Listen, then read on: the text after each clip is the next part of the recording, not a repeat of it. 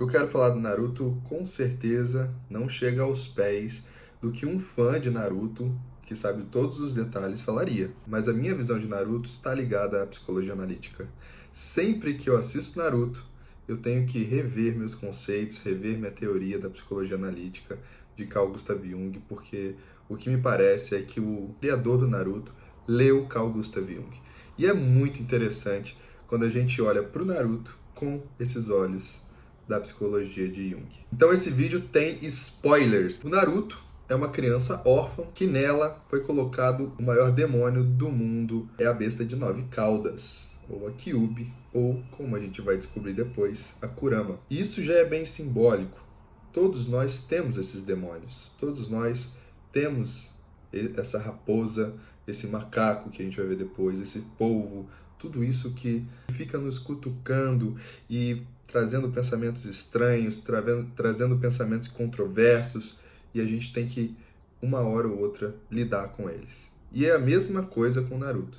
Naruto tem uma, um portão dentro dele, que a gente pode chamar ali de, digamos, o ego, né? Do, do ego dele, o que ele chama de Naruto, que está protegido pela Kurama, que seria o inconsciente coletivo. Quanto mais ele negar esse demônio dentro dele, menos energia, menos criatividade, menos potência ele vai ter e mais ela vai querer dominar ele. Então o que, que ele faz e o que, que é mais brilhante da história do Naruto? Ele se torna não dominador do inconsciente, dos arquétipos, etc., como muita gente ainda acredita, né, que hoje em dia. Ele se torna amigo da, das suas bestas internas. E isso é sensacional.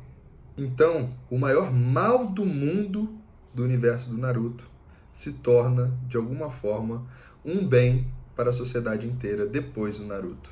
Isso significa que o próprio Naruto conseguiu transformar o que nele tinha e transformar de uma forma muito inteligente. E como é que ele fez isso? Ele não fez isso muito fácil, né? Foi um processo de anos e que teve muitos professores. Hoje eu quero falar da hora que ele vira o Senin, né? Que ele consegue o poder dos sapos e vai lutar contra o Pen. É muito interessante essa questão do Senin, porque o que que se, que tá por detrás ali? Qual é o simbolismo que está por detrás ali do Naruto, né? Na hora que ele está se transformando num Senin dos sapos, né? Ele está dominando os seus instintos, a coisa mais carnal, mais material, mais infravermelho possível, como diria o Jung. Quando a gente olha para o arquétipo, tem o, o, azul do espírito, o vermelho do, do instinto, que dá o violeta do arquétipo. Então ele está ali no vermelho, entendendo que a natureza, o que, que vem da natureza, quais são as pulsões da natureza, e se ele se deixar dominar por essa natureza, ele vai virar um sapo. Né? Ele vai virar o próprio instinto. E é muito interessante porque o sapo é um ser psicopompo, ou seja, ele está entre mundos, né? do girino até o, o seu andar terrestre, até a sua vida adulta.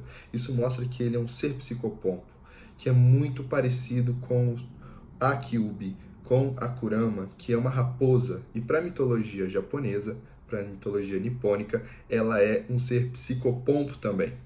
Se você for olhar na mitologia é, nipônica, você vai ver que as kitsunes, né, que são as raposas, elas vão se desenvolvendo e quando ela atinge o máximo de, de evolução, ela tem nove caudas e ela é dourada.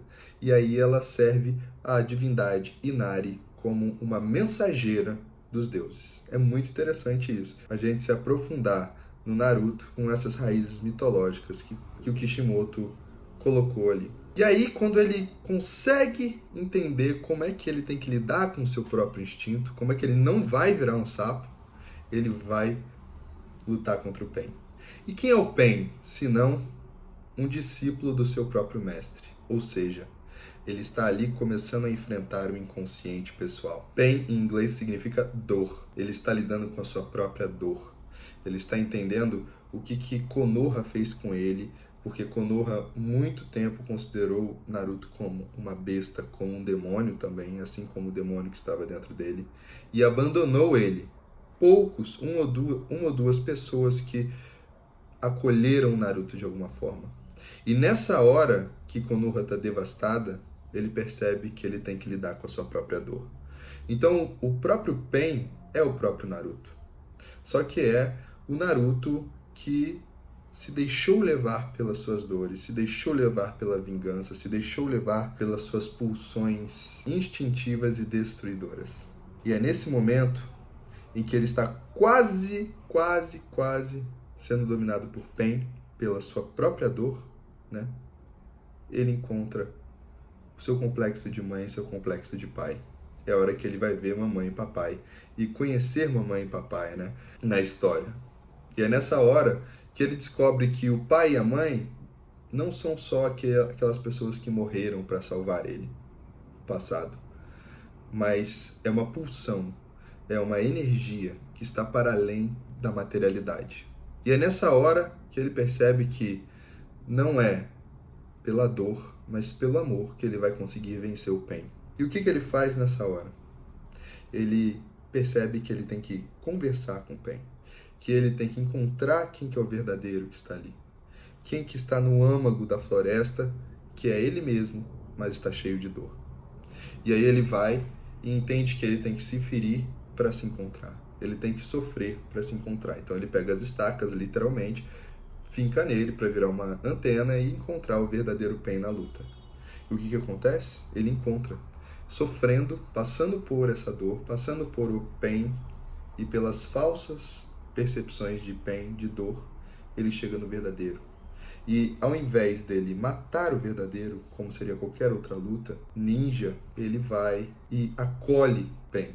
Ele acolhe o inimigo, que se arrepende e revive os companheiros de Naruto. É, é nesse momento que o Naruto começa a lidar com a sua sombra, com esse inconsciente pessoal, com seus complexos e com suas dores. É aí que ele começa a crescer até chegar na, no, no modo Kyubi mais pra frente.